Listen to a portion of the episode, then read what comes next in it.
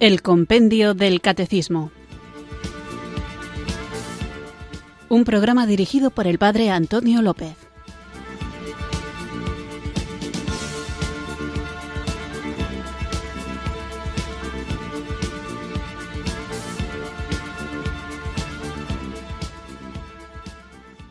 Muy buenas tardes, queridos oyentes de Radio María. Recibido un cariñoso saludo desde Irurzun, en Navarra, quienes sintonizáis una tarde más esta radio que cambia vidas, esta emisora de la Virgen, Radio María, para escuchar el programa El Compendio del Catecismo, nuestro espacio diario de formación católica en el que tratamos de conocer la fe que queremos vivir compartir y defender. Estamos hablando de la doctrina social de la Iglesia en el apartado del compendio del catecismo sobre la comunidad humana, la persona y la sociedad.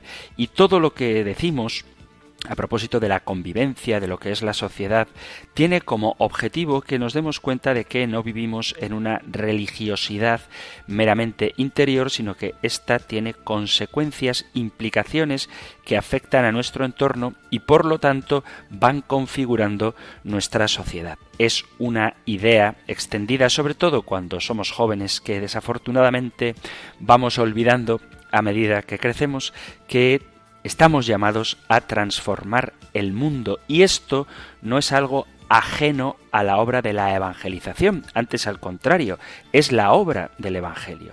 Pero para poder hacer eso, para poder cambiar el mundo, debemos reconocer que Dios debe transformarnos a nosotros primero. Solo así podremos operar una auténtica transformación del mundo, de la sociedad. No podemos asumir que porque los individuos hayan pasado su vida en la Iglesia, necesariamente eso implique que Cristo vivo haya cambiado sus vidas. Cada uno de nosotros debe decidir seguir a Jesús. El perdón, la conversión es algo posible, pero cada uno de nosotros debe reconocer que necesita de esa transformación interior que Dios nos ofrece. Dice San Pablo en la carta a los romanos, Por lo tanto, hermanos, teniendo en cuenta la misericordia de Dios, os ruego que cada uno de vosotros, en adoración espiritual, ofrezca su cuerpo como sacrificio vivo, santo y agradable a Dios. No os amoldéis a este mundo, sino sed transformados mediante la renovación de la mente. Así podréis comprobar cuál es la voluntad de Dios buena, agradable y perfecta. Carta a los Romanos capítulo 12. La clave para que cambie el mundo es permitirle a Dios, a través del Espíritu Santo, cambiarnos primero a nosotros y entonces invitar a otros, con la palabra y el ejemplo, a acompañarnos en el seguimiento a Jesús. Ser discípulos semejantes a Cristo, hacer otros discípulos semejantes a Cristo. Esto es lo que Dios requiere para cambiar el mundo.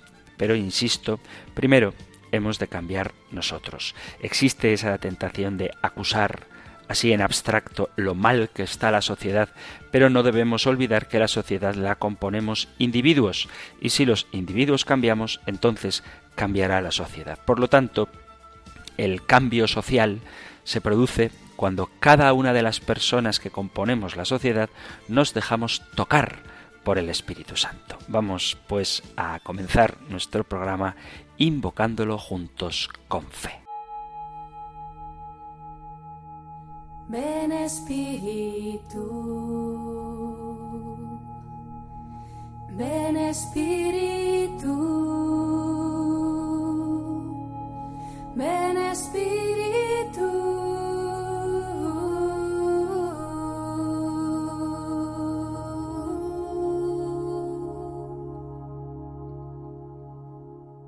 Oh Dios Todopoderoso y Eterno, tú, por el misterio de tu amor profundo, creaste la tierra y la habitaste con toda clase de criaturas, y la pusiste al cuidado del hombre para que la dominase. Haz, Señor, que todos los seres humanos que la habitamos podamos convivir sin envidias ni rencores, que no existan fronteras ni discriminen por nacionalidad. Tú que enviaste a tu Hijo Jesucristo como príncipe de la paz te rogamos que nos concedas el don de la convivencia y de la paz, y nos lo des por tu Hijo, que tomó la condición humana por medio de la Virgen María. Que Él nos enseñe a construir con los frutos de su verdad, justicia y amor, convivir en paz y armonía, para que todos construyamos la civilización del amor. Escucha nuestra oración, Padre, por intercesión de María, Madre de tu Verbo encarnado. Envíanos tu Espíritu Santo, para que todos los pueblos podamos reconciliarnos como una gran familia. Ven Espíritu, ven Espíritu, ven Espíritu.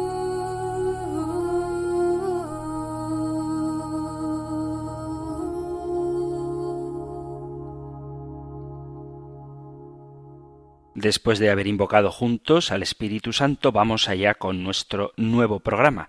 Después de haber hablado de la importancia, de la centralidad de la persona humana como principio, sujeto y fin de todas las instituciones sociales, dedicábamos otro programa al principio de subsidiariedad.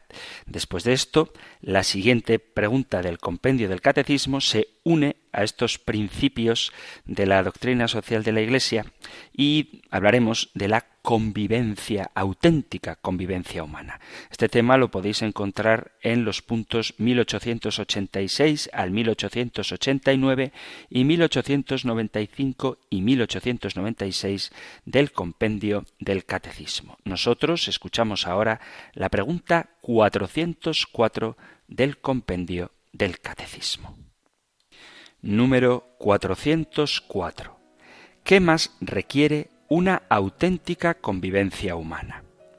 Una auténtica convivencia humana requiere respetar la justicia y la recta jerarquía de valores, así como el subordinar las dimensiones materiales e instintivas a las interiores y espirituales. En particular, cuando el pecado pervierte el clima social, se necesita hacer un llamamiento a la conversión del corazón y a la gracia de Dios para conseguir los cambios sociales que estén realmente al servicio de cada persona, considerada en su integridad. La caridad es el más grande mandamiento social pues exige y da la capacidad de practicar la justicia. Al hablar de convivencia humana es importante que tengamos en cuenta si el cristianismo aporta algo a esta convivencia o no. Es evidente que la religión cristiana es una religión pública. Los que nos profesamos cristianos tenemos razones para afirmar que nuestra religión es una religión pública y que por eso mismo, sin pretender imponer ni monopolizar nada, obrando de acuerdo con los principios y valores de nuestra religión, la conducta reflejará la marca, la inspiración y la medida de los valores que nos son propios, sencillamente porque la persona es unidad y unidad en todo, es decir, el, el ser humano es integral, Así lo menciona también el compendio del catecismo en la respuesta de hoy, que tenemos que conseguir cambios sociales al servicio de cada persona considerada en su integridad. Bueno, pues en esta integralidad, si la religión inspira e impregna en su totalidad a la persona, debe impregnarla en todo lo que ello significa, es decir, en las convicciones, en las actitudes, en los sentimientos y en las opciones, en las decisiones concretas que tomamos cada día. Cada persona elige un estilo de vivir y para los creyentes la religión es parte esencial de este estilo de vivir. Un estilo que no hay que verlo como algo raro o peligroso, porque la fe, al menos la fe cristiana, comienza por ser fe humana, es decir, fe en el hombre, en su dignidad y en sus derechos. Ese es el primer artículo de la fe cristiana, y sin él la fe se vuelve algo sospechoso, vacío o falso. Y desde la fe en lo humano, el cristiano expresa su identidad y su comunión con todos aquellos que sean creyentes o ateos o lo que quieran haber hecho con su opción religiosa de la vida, viven con el deseo de crear una comunidad humana, fraterna, igualitaria y libre. Hay, por lo tanto, un caminar común entre todos los hombres porque hay un terreno y una fe común. ¿Cuál es el estilo de vida cristiano? Pues es muy sencillo, no hay más que mirar a Jesús de Nazaret. Cualquier otra coartada que aspire a definir el cristianismo sin pasar por Jesucristo es totalmente cuestionable. Se es cristiano porque se elige con libertad personal vivir la vida de Jesús. Y Jesús es en sí mismo todo un estilo en el pensar, en el sentir, en el obrar, en la relación con Dios, con uno mismo y con los hombres, en la relación con la justicia, en la relación con el culto, en la relación con los ricos y con los pobres, en la relación con el poder religioso y el poder político, en relación con la interioridad y la exterioridad, en relación con lo que es vicio y virtud, en relación con la vida material y espiritual, personal e institucional, histórica y escatológica. Puestos a describir el estilo de Jesús, hay que destacar cuáles son los trazos de su personalidad. Jesús habla de un mesianismo teocrático. Jesús vive en un contexto histórico, cultural y social concreto, vive inmerso en su pueblo, participa de todo lo que constituye su historia, sabe que la expectación sobre el Mesías es grande y son muchas las formas de interpretarlo y de acogerlo. Sin embargo, Jesús muestra, como es el Mesías, cuál es ese verdadero mesianismo que Dios había prometido y que no encaja con las ideas que sus contemporáneos tenían de él.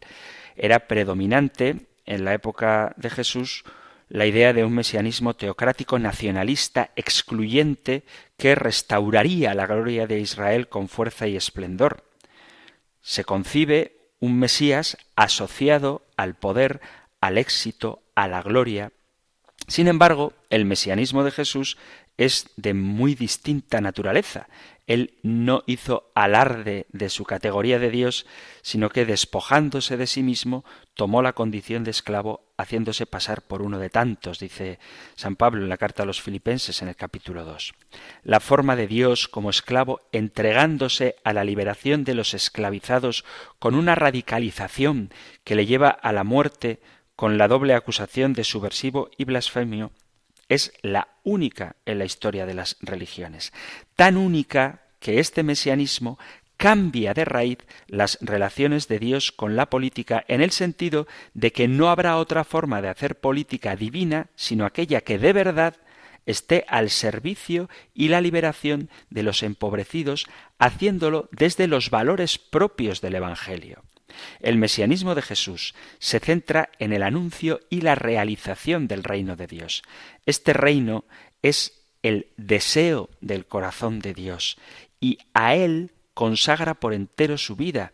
Él, como profeta, se enfrenta a las autoridades religiosas y políticas de su pueblo para desenmascarar sus errores y contradicciones. Ningún sistema político puede instrumentalizar la divinidad para el encubrimiento de unos y la dominación de otros, y ningún sistema religioso puede erigirse como dueño de Dios y utilizarlo en detrimento de las personas. Es muy significativo que la persona que se presenta como el enviado de Dios sea condenado por blasfemo y por subversivo. La revelación de Jesús es captada como la negación de la divinidad tal y como era concebida por la mayoría de los judíos y romanos de su época. Desde esta óptica no hemos de extrañarnos de que a los primeros cristianos se les acusara de ser ateos. Dios es Padre de todos sin exclusión de nadie, sin centrarlo en una patria y en una etnia concreta, sin fronteras, sin discriminaciones, en la que todos somos hermanos. El parentesco que tenemos los seres humanos es de otro rango y sobrepasa el simple de la sangre o de la raza, sino que se incrusta en la ley primigenia del amor, única que libera, que da verdadero sentido al culto y hace verdadera también la justicia, porque hace presente a Dios mismo en la liberación de los pobres. Para hacer efectiva esta patria nueva que Cristo ha venido a instaurar, Dios no va a suplir a nadie. Él cuenta con la responsabilidad humana y sobre todo con las disposiciones y actitudes de cada uno alejadas del orgullo, la avaricia y el egoísmo. Se trata de echar abajo una serie de ídolos, el dinero, el poder, el dominio, que alimentan la deshumanización e impiden la convivencia y las relaciones entre los hermanos, haciendo que no sean justas y fraternas. El mensaje de Jesús no se centra en el diseño de una política específica.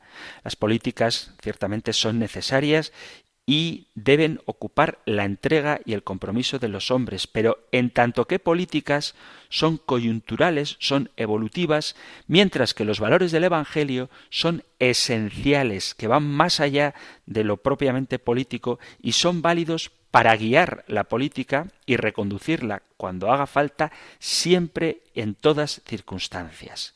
¿Qué aporta el cristianismo a la convivencia, a la solución de los problemas de hoy? Si tenemos claro cuáles son los problemas que mayormente afectan a la sociedad, es verdad que puede haber opciones políticas que ofrezcan mejores propuestas para la solución de estos problemas. Sí que puede haber opciones, pero no hay un sistema económico o sociopolítico que pueda sobrevivir sin ideología, porque todo proceso económico político resulta indisociable a un determinado tipo de filosofía y de ética.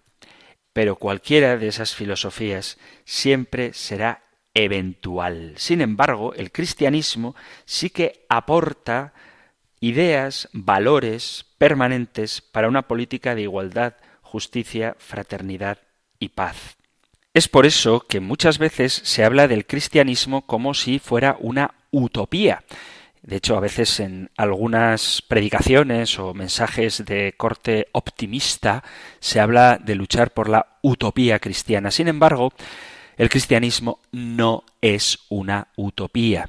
El diccionario define utopía como plan o sistema ideal de gobierno en el que se concibe una sociedad perfecta y justa donde todo discurre sin conflictos y en armonía.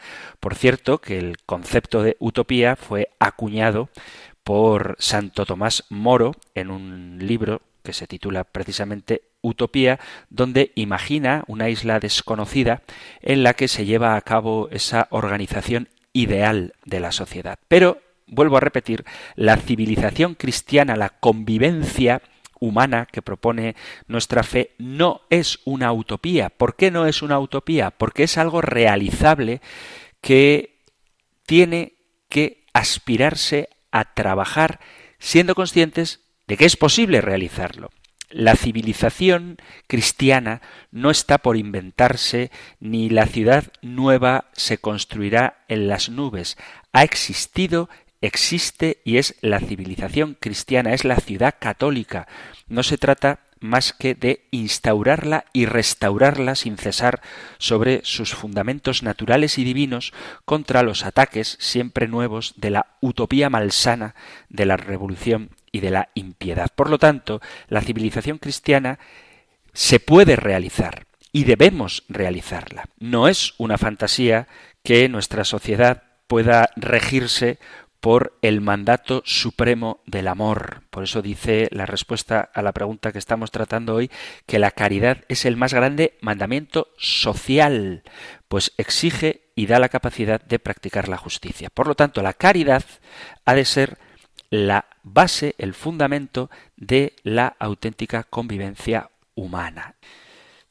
Toda utopía política promete el paraíso en la tierra y cuando hace esto, lo único que consigue es violentar la naturaleza de la convivencia humana.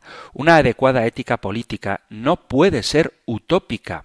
Hay dos virtudes que permiten superar la utopía. Por un lado, la caridad cristiana, que en el plano de las relaciones humanas es una superelevación de la amistad y, sobre todo en el ámbito político, la prudencia.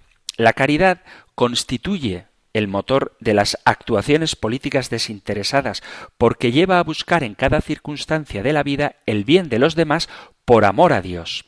La amistad, como virtud humana, consiste esencialmente en la benevolencia hacia los demás, no motivada explícitamente por el amor a Dios, aunque los cristianos creemos que la gracia de la caridad opera de modo secreto en los corazones de los hombres de buena voluntad que sin culpa suya desconocen la verdadera fe divina. El amor llevado a la política rescata el atractivo que toda utopía encierra en cuanto promesa del cielo. La prudencia como virtud que debería regir la vida de los gobernantes, dirige todas las acciones con el realismo necesario para su eficacia. Esta virtud hace posible una política acomodada en lo práctico a las circunstancias de tiempo, lugar y personas. Por eso es importante que a la hora de afrontar la auténtica convivencia humana, las relaciones sociales, las decisiones políticas, tengamos como base la caridad cristiana para que se aplique a la acción política, tanto en las altas esferas, en la política de los estados o de las naciones, como también en las relaciones de amistad o en el ámbito de la familia.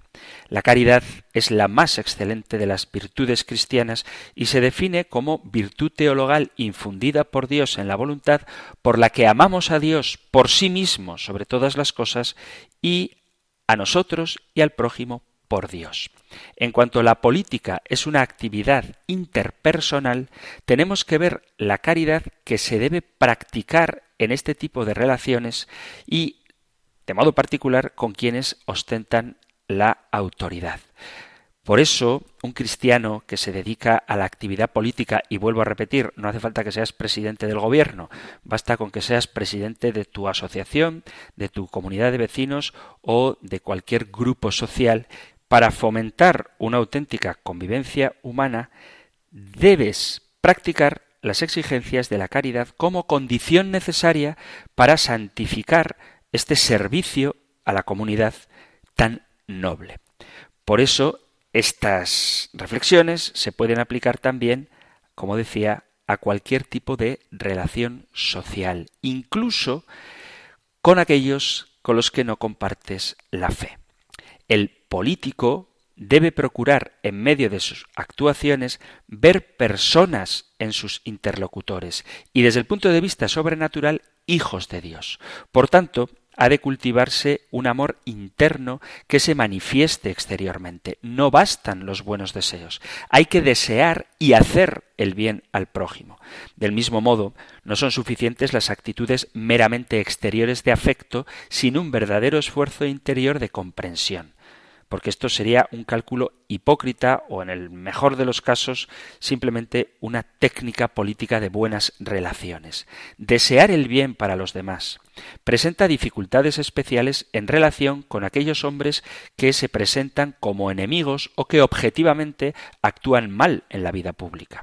A los enemigos, quienes nos injurian, nos odian o se hacen dignos de un justo reproche por su conducta moral, se les debe amar en cuanto hombres. Por eso no es lícito el odio de enemistad que lleva a desear algún mal en cuanto tal.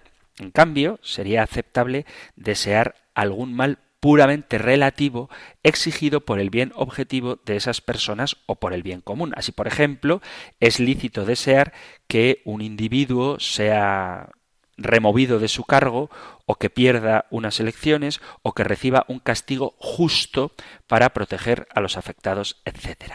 Es decir, se puede desear en estos ámbitos de la convivencia humana el mal o lo que llamamos mal, pero no por el mal en sí mismo, sino por las consecuencias buenas que puede traer. Si hay un gobernante malo que está haciendo cosas que perjudican el bien común, es lícito desear que no gane las elecciones, no desear que a él le pase algo malo, pero sí que no ostente un cargo de poder. Desde luego, lo que no se puede aceptar es el deseo de venganza que lleva a buscar principalmente el mal de una persona culpable y a gozarse en él. Sin embargo, es lícito pedir a la autoridad pública el castigo del delincuente siempre que se deponga cualquier tipo de odio y se busque solo el bien del mismo culpable y de la sociedad como consecuencia de la reparación del derecho. Desde el punto de vista de la decisión política en cuanto a castigar a los culpables, debe tenerse en cuenta que la pena es una exigencia del bien común tanto como de la justicia conmutativa. Por lo tanto, sólo es lícito renunciar a la imposición de la pena cuando de ese perdón se deriven beneficios mayores para la sociedad que del cumplimiento estricto de la ley. Las exigencias de la caridad en el terreno político son altas. Al contrincante, incluso cuando nos insulte en un debate o nos odie por cualquier motivo, se le debe manifestar amistad, afecto, al menos con los signos comunes como son el saludo, la buena educación, el diálogo, por ejemplo, responder a las preguntas que nos haga en cuanto se refieren a cuestiones corrientes y no supongan una injusta averiguación de lo que no tiene derecho a saber. Incluso si llegara a encontrarse en alguna necesidad, sería preciso prestarle una ayuda especial. Más aún, siendo frecuente en la actividad política el enemistarse por ofensas de variada índole, la caridad exige buscar una pronta reconciliación, estando más obligados a tomar la iniciativa el ofensor, que es cristiano, que el ofendido. Se puede pedir expresamente perdón, aunque normalmente basta con buscar una forma de restablecimiento implícito de la armonía. Por su parte, el ofendido, aunque no está obligado estrictamente, puede tomar la iniciativa de la reconciliación y en cualquier caso debe aceptar la reconciliación que se le ofrece. La obligación de perdonar es grave. Tenemos obligación de perdonar. En fin, debe tenerse en cuenta que normalmente ambos implicados, ofendido y ofensor, tienen la culpa en el rompimiento de las buenas relaciones. Es verdad que a veces hay situaciones extremas y cuando esto ocurre, debemos tener en cuenta que la posición en el terreno político, ser contrincantes o adversarios, en lo político, es compatible con la unión en otros ámbitos. Se ve a veces en nuestro Parlamento a políticos que discuten incluso faltándose al respeto mientras hablan en público y luego verles charlar en los pasillos sonrientes. Y hay quien piensa que eso es un acto de, de hipocresía. Pues no necesariamente. Pueden tener posiciones opuestas, pero luego llevarse bien. La caridad lo que tiende a hacer precisamente es a proteger los ámbitos de amistad de una injerencia abusiva por parte de los ámbitos de confrontación. La globalización de la contrariedad religiosa, científica, política, etc., hasta el punto de imposibilitar una amistad o unión espiritual personal es una consecuencia obligada de la absolutización de los bienes temporales y por eso hay que tener como dice el compendio, una recta jerarquía de valores, subordinando la dimensión material e instintiva a la dimensión interior y espiritual. Por eso, aunque tengamos para el ámbito de la convivencia puntos de vista dispares en cuestiones importantes, eso deberíamos procurar que no rompa la amistad, la armonía y el trato correcto. La caridad parte de un presupuesto difícil, pero es necesario. Las diferencias en el ámbito temporal son todas relativas en comparación con el fin último trascendente común a todos los hombres. Y esta idea se aplica también a las diferencias religiosas, porque la religión, aun cuando desde un punto de vista lógico solamente puede haber una que sea plenamente verdadera, también es un ámbito de medios destinados al fin eterno, ámbito el de la religión, que exige más que ninguno el respeto y la unión con los demás codestinatarios. Todos los hombres estamos llamados a conocer a Jesucristo y a vivir en la presencia de Dios Padre gracias a la obra del Espíritu Santo en nuestra vida. Todos los hombres estamos destinados a la bienaventuranza eterna. Por eso las diferencias que puedan existir entre nosotros no deben hacernos olvidar que estamos llamados a un mismo destino. Y esto no significa relativismo religioso. Estoy convencido de que el único que nos salva es Jesucristo. Estoy convencido de que el único Dios es el Padre que Cristo nos ha revelado. Estoy convencido de que la única vida plena es la que nos da el Espíritu Santo. Es una convicción firme de que no hay más religión verdadera que la religión católica. Eso no obsta para que con miembros de otras religiones o de otras confesiones cristianas, sin perder de vista su dignidad personal y el destino a que están llamados de pertenecer a la Iglesia en su totalidad, yo me pueda llevar bien con ellos. Y me puedo llevar bien con ellos no porque tenga miedo a debatir, a discutir, sino porque reconozco la dignidad que tienen como criaturas de Dios, reconozco la vocación que tienen a participar de la vida divina y trato de vivir el mandato supremo de la caridad como norma que rija mi vida. Y por supuesto, cuando hablo de mi vida, hablo de mi relación con los demás. Vamos a hacer una breve pausa musical y continuamos con nuestro programa del compendio del catecismo.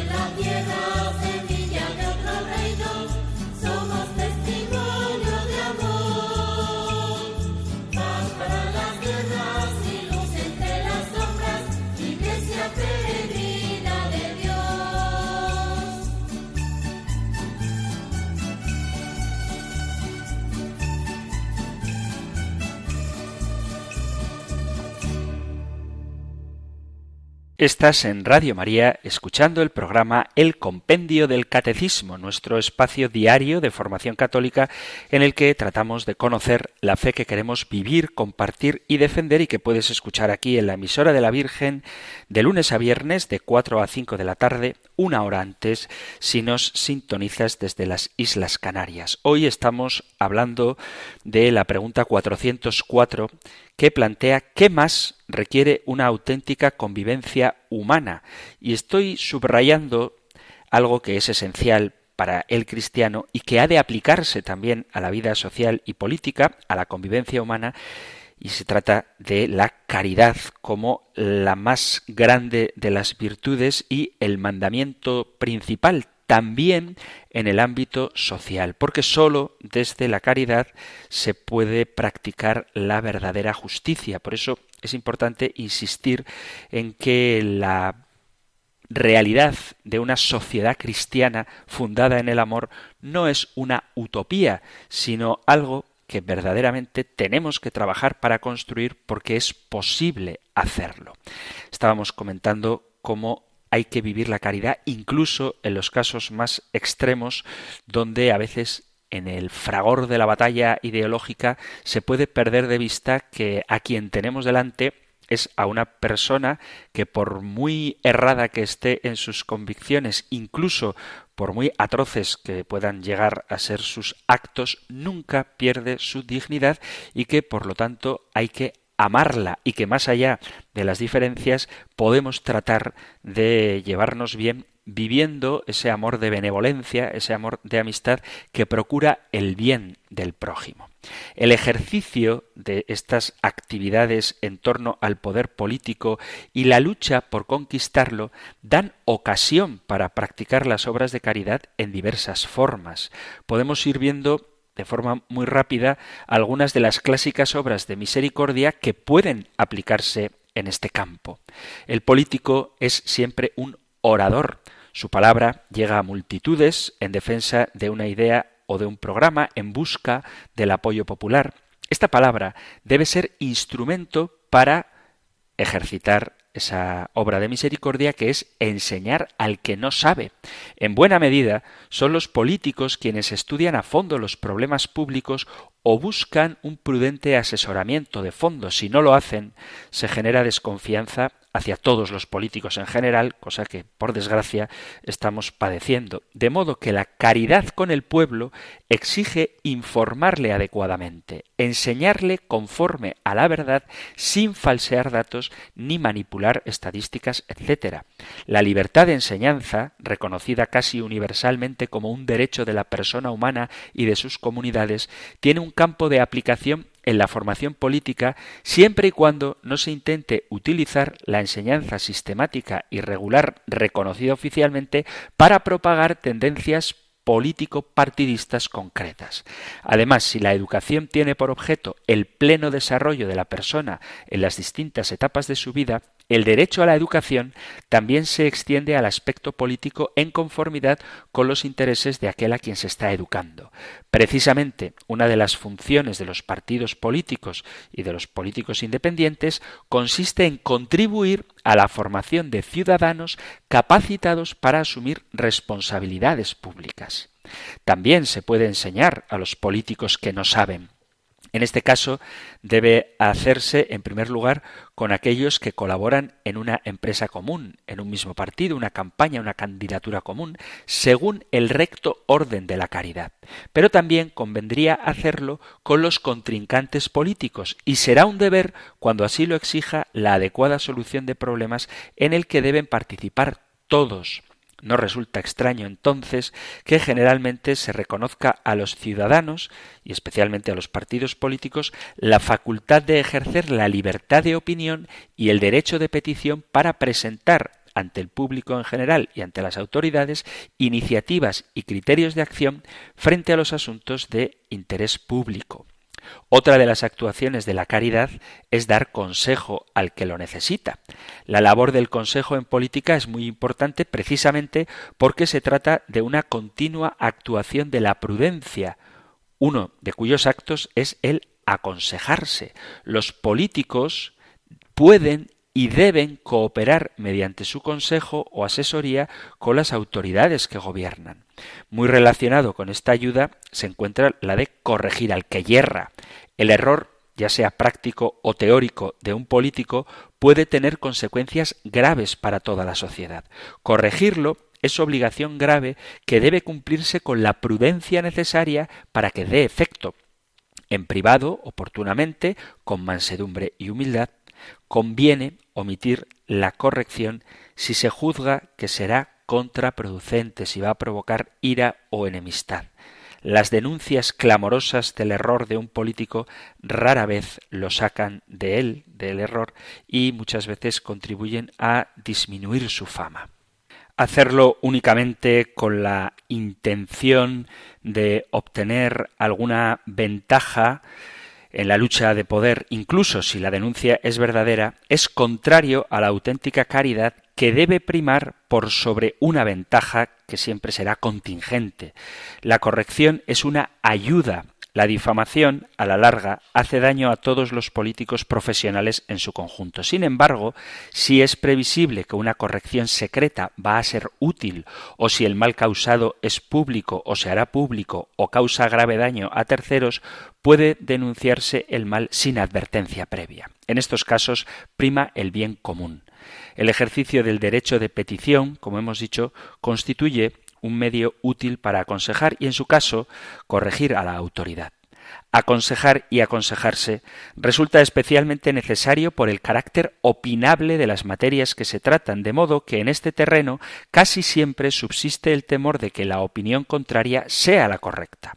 Un político que tuviera absoluta certeza en sus apreciaciones sobre asuntos contingentes daría muestras no de un conocimiento evidente privilegiado, cosa que por otro lado, es imposible, sino de un gran voluntarismo político en la afirmación de sus propias opciones. Por el contrario, el político prudente aprende a desconfiar moderadamente de su propio criterio y a confiar en el saber de los demás, sometiendo sus conclusiones a una discusión razonable con personas de buena fe de diversas orientaciones políticas. En la convivencia política los roces continuos dan ocasión de practicar otra obra de misericordia, que es perdonar las injurias y sufrir con paciencia los defectos de los demás, sabiendo que todos tenemos los propios. Estas realidades, la lucha, las injurias, los ataques personales, pueden desanimar a personas capaces de intervenir en política. Frente a las acusaciones de idolatría del poder, de egoísmo y corrupción, que con frecuencia son dirigidas a quienes ostentan el gobierno, a la clase dominante, al partido político y a la difundida opinión de que la política es un lugar de necesario peligro moral, puede surgir un comprensible escepticismo con respecto a la vida política, que lleva a muchos a mantenerse al margen de ella. Sin embargo, dicha actitud no se justifica en lo más mínimo. Y una aplicación actual de la tradicional obra de misericordia consiste en consolar al triste, que puede ser la de levantar el ánimo de quienes son escépticos. De este modo, la participación de los mejores, tantas veces más difícil de conseguir porque los mejores no ambicionan ni el poder ni los honores, incluso sienten repugnancia ante las malas artes de los corruptos, evita que el poder político quede en manos de personas incapaces y carentes de escrúpulos.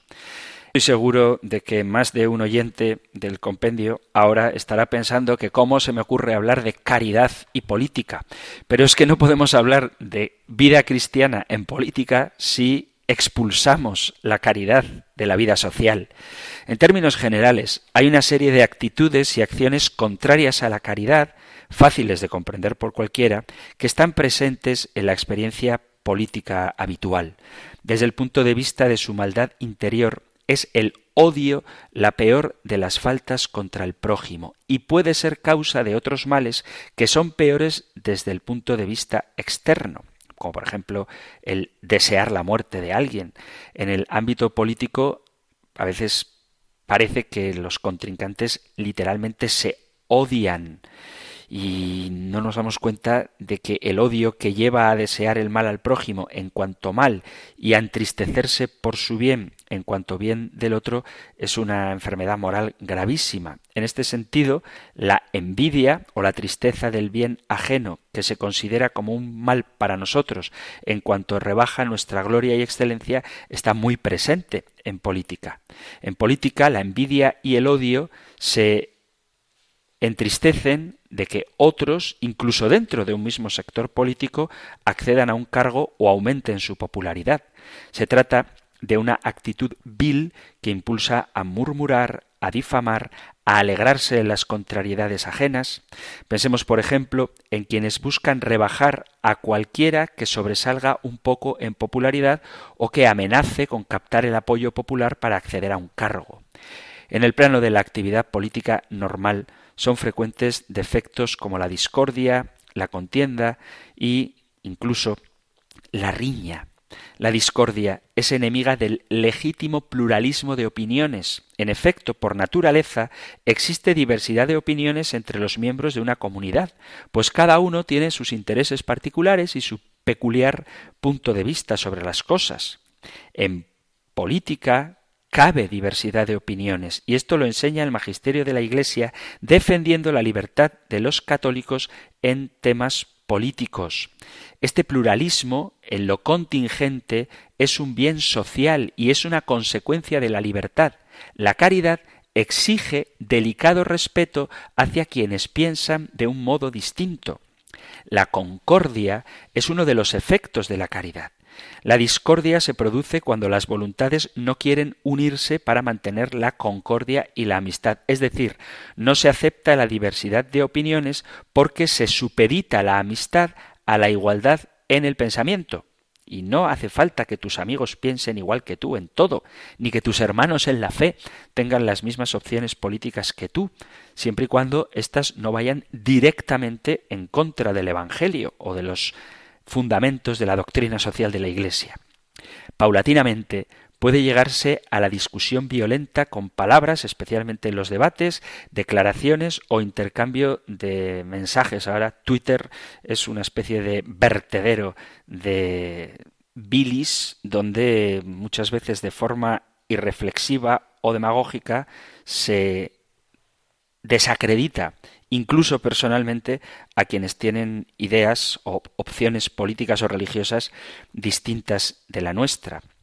Por eso hay que evitar cualquier tipo de pelea, ya sea verbal, incluso a veces física. Los golpes o heridas, cuando son efecto de acciones políticas, constituyen un síntoma claro de decadencia social. La política deja de ser actividad de la razón en torno al poder como medio dirigida al bien común y se transforma en mero escenario de las pasiones por el poder. En cualquier caso, el agredido siempre puede defenderse con moderación. En casos extremos será incluso un deber usar la fuerza para impedir que la política sea un coto cerrado de violentos. Todo esto se entiende en cuanto sea una aplicación de los principios morales y de las normas legales que se reconocen en el derecho de la legítima defensa propia y ajena. Sin embargo, lo normal es que estas situaciones puedan ser evitadas recurriendo a los medios legales ordinarios. Esto, que puede parecer extremo, no puede tolerarse bajo el pretexto del pluralismo. Garantizar el pluralismo político incluye rechazar todas las conductas que atenten contra ese pluralismo. De lo contrario, se garantiza todo menos el pluralismo. Sin embargo, es una cuestión de prudencia determinar los medios concretos más adecuados para proteger el pluralismo. Por ejemplo, utilizar solo la ley penal común o establecer mecanismos de proscripción de partidos o ideologías, como sucede en algunos países. No todas las opciones políticas son igualmente válidas. Por poner un ejemplo, en Alemania está prohibido un partido que fomente las ideas del nazismo. Y esto no es ir en contra del pluralismo, esto es establecer un marco adecuado de interacción entre distintas opciones políticas. La protección del pluralismo político es una exigencia moral. Las polémicas sobre algunos mecanismos concretos, sobre si se deben prohibir o no algunos partidos políticos, no afectan a un principio ético general. Tratándose de una discusión sobre una solución opinable de derecho, las opiniones contradictorias son todas legítimas. Lo que importa en el fondo más que el mecanismo utilizado, es que se reconozca la idea de respetar ciertos valores inherentes a la democracia. Es lícito opinar que lo prudente es tolerar la propaganda de ideologías erróneas, pero siempre habrá normas protectoras de orden público. Cada uno tiene derecho a opinar lo que quiera, pero sin que eso menoscabe el derecho de otros de opinar también lo que quieran, porque ahora parece que eres tolerante si opinas como yo, pero si tienes una opinión distinta, eres un intolerante. Esto es una idea que se nos ha metido en la cultura de hoy y que dificulta mucho una sana convivencia.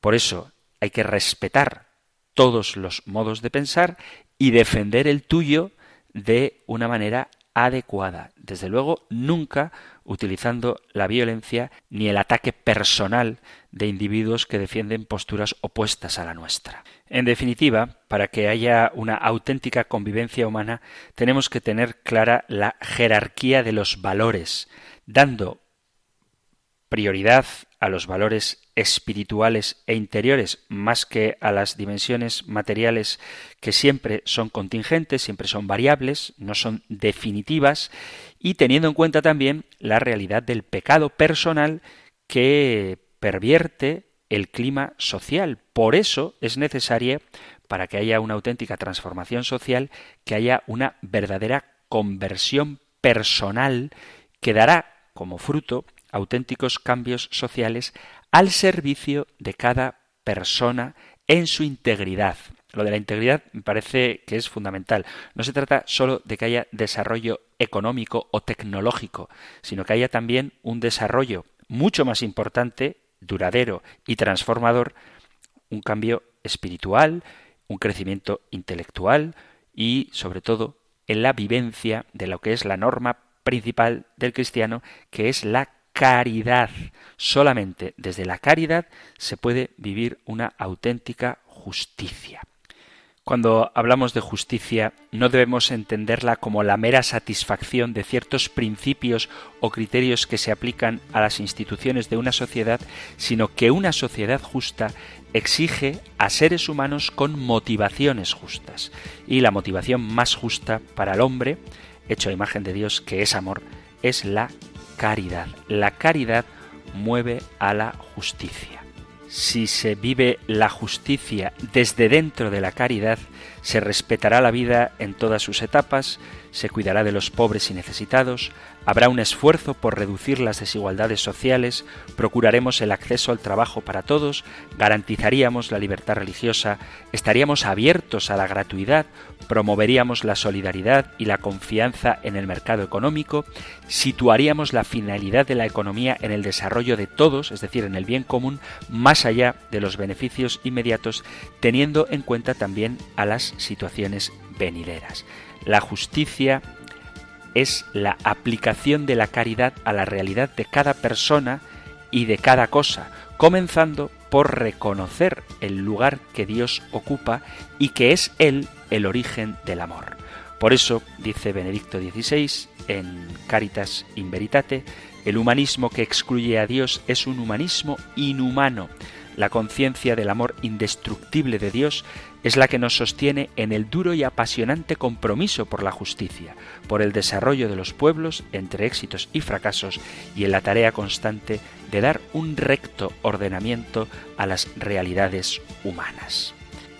Vamos a tener que dejarlo aquí porque se ha concluido el tiempo para nuestro programa de hoy, pero si hay alguna cuestión que tenga que ver con nuestra fe católica, de manera particular con el tema que estamos tratando en estos últimos días, que queráis compartir, preguntar, plantear, aportar o incluso debatir, sabéis que podéis enviar vuestros mensajes al correo electrónico compendio arroba radiomaria.es compendio arroba radiomaria.es o al número de teléfono de WhatsApp 668 594 383 668 594 383. Terminamos recibiendo la bendición del Señor. El Señor te bendiga y te guarde, el Señor ilumine su rostro sobre ti y te conceda su favor, el Señor te muestre su rostro y te conceda la paz. Muchísimas gracias por estar ahí Gracias por escuchar el compendio del catecismo y si queréis volveremos a encontrarnos en un próximo programa. Un fuerte abrazo.